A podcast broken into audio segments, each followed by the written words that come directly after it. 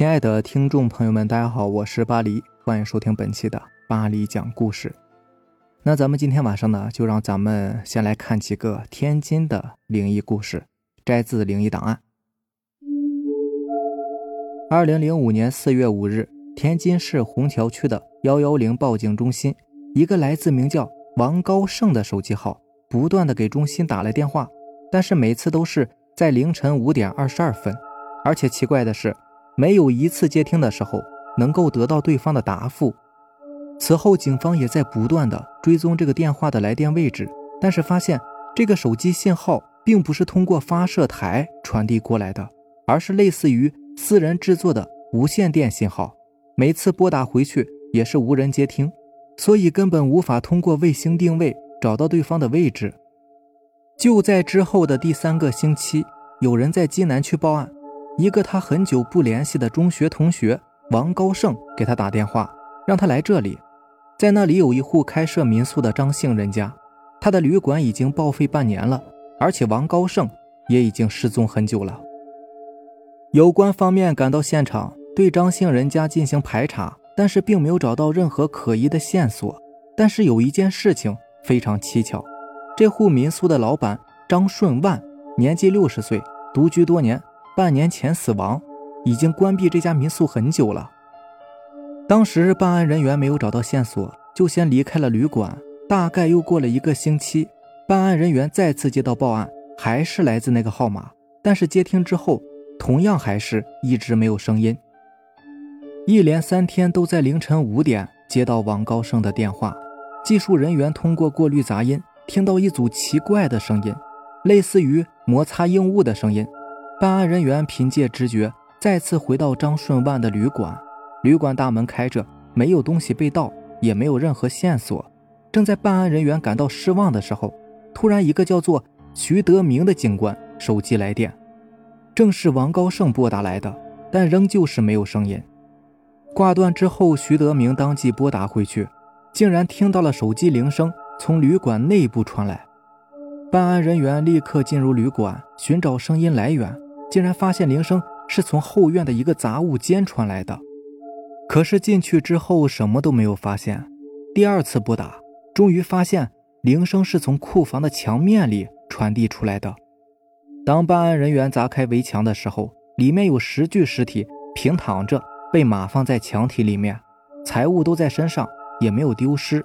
其中一具尸体就是王高胜，还有一具是个通缉犯的尸体。更加难以置信的是，这些手机都没有电了，也就是无法使用的状态。后来，整个旅馆都被挖掘一番，从地底下挖掘出了很多衣物和财物，估计都是旅行者的用品。最奇怪的是，已经死了半年以上的张顺万是怎么接待王高胜的呢？还有手机信号是怎么拨打的？这些完全都没有任何的解释啊！二零零四年，天津市南开区王顶堤村的吴瑞东因为故意伤人被拘捕，可是他伤人之后就昏迷不醒。办案人员到达现场，结果发现被害人郭斌伤势严重，而且有被咬伤的痕迹。当天发烧、呕吐，有中毒迹象，接着就被送进了医院治疗。四月十二日的当天，郭斌不治身亡，死因是中毒，有大量的生物毒素进入脑中枢。导致呼吸神经麻痹，最终不治身亡。据分析，这些毒素为有机物，具体成分无法分析出来，所以怀疑是吴瑞东投毒。可此时的吴瑞东已经陷入休克的状态，在他身上也发现了一些类似人类牙齿的咬痕。可是吴瑞东并没有中毒的迹象，但是他的腰部有着大量的牛皮癣。经过一个星期的治疗，牛皮癣是越来越严重，几乎长满了全身。包括五官，情形非常恐怖，全身就如同是长了一层铠甲一样，面目全非。当时他就被列入重症患者，被送进了监控病房。大概到了四月二十二日的时候，该医院的一名值班护士死亡，推测时间是夜里的三点左右，死因是中毒，小腿上还有一处人类的咬痕。然后就出现了难以解释的事情，那就是吴瑞东失踪了。他所在的重症病房里面只留下了一张全是牛皮癣的残破人皮，而且手腕部位一直都被靠在床上，地上有大量的血迹，一直通到医院的排污池，然后就彻底的消失了。自此就再也没有人见过吴瑞东。一九七九年，天津市宁河县桥北镇，一户人家姓崔，报案说自己二十六岁的长子崔宁失踪了三天。有关人员来到他家了解情况，结果只是了解到崔宁于十一月一日去过了李家，然后就消失了。办案人员又找到李家，根据李家人回忆说，崔宁十一月一日的确来过，还一边磕头一边哭。李家人问他为什么磕头。崔也不说话，然后他哭着就走了，说一定会赎罪的。自此以后就再也没有见过。后来大概过了一个月，李家媳妇儿张庭宇失踪了。家人报案说，就在十二月一日的夜里，大家都睡觉的时候，有人敲门，结果打开后进来了好多人，一个人都不认识，也不说话，只是围着张庭宇在看。大概过了有三分钟的时间，这些人就都走了。一开始大家都很害怕，然后第二天早上，张庭宇就消失了。本来已经瘫痪了二十年的人，竟然离奇失踪。办案人员勘察现场，但是什么也没有发现。然后到了这天中午的时候，张庭宇自己竟然走路回家了，而且还能正常说话，和正常人一模一样，完全恢复过来。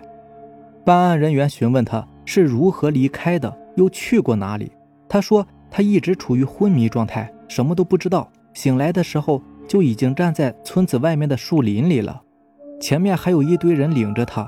站在他前面的就是崔宁。他说，二十年前村子里面着火，结果李家的媳妇儿张庭宇因为被火惊吓，一直瘫痪在家，所以他非常愧疚，因为那场火就是他点起来的。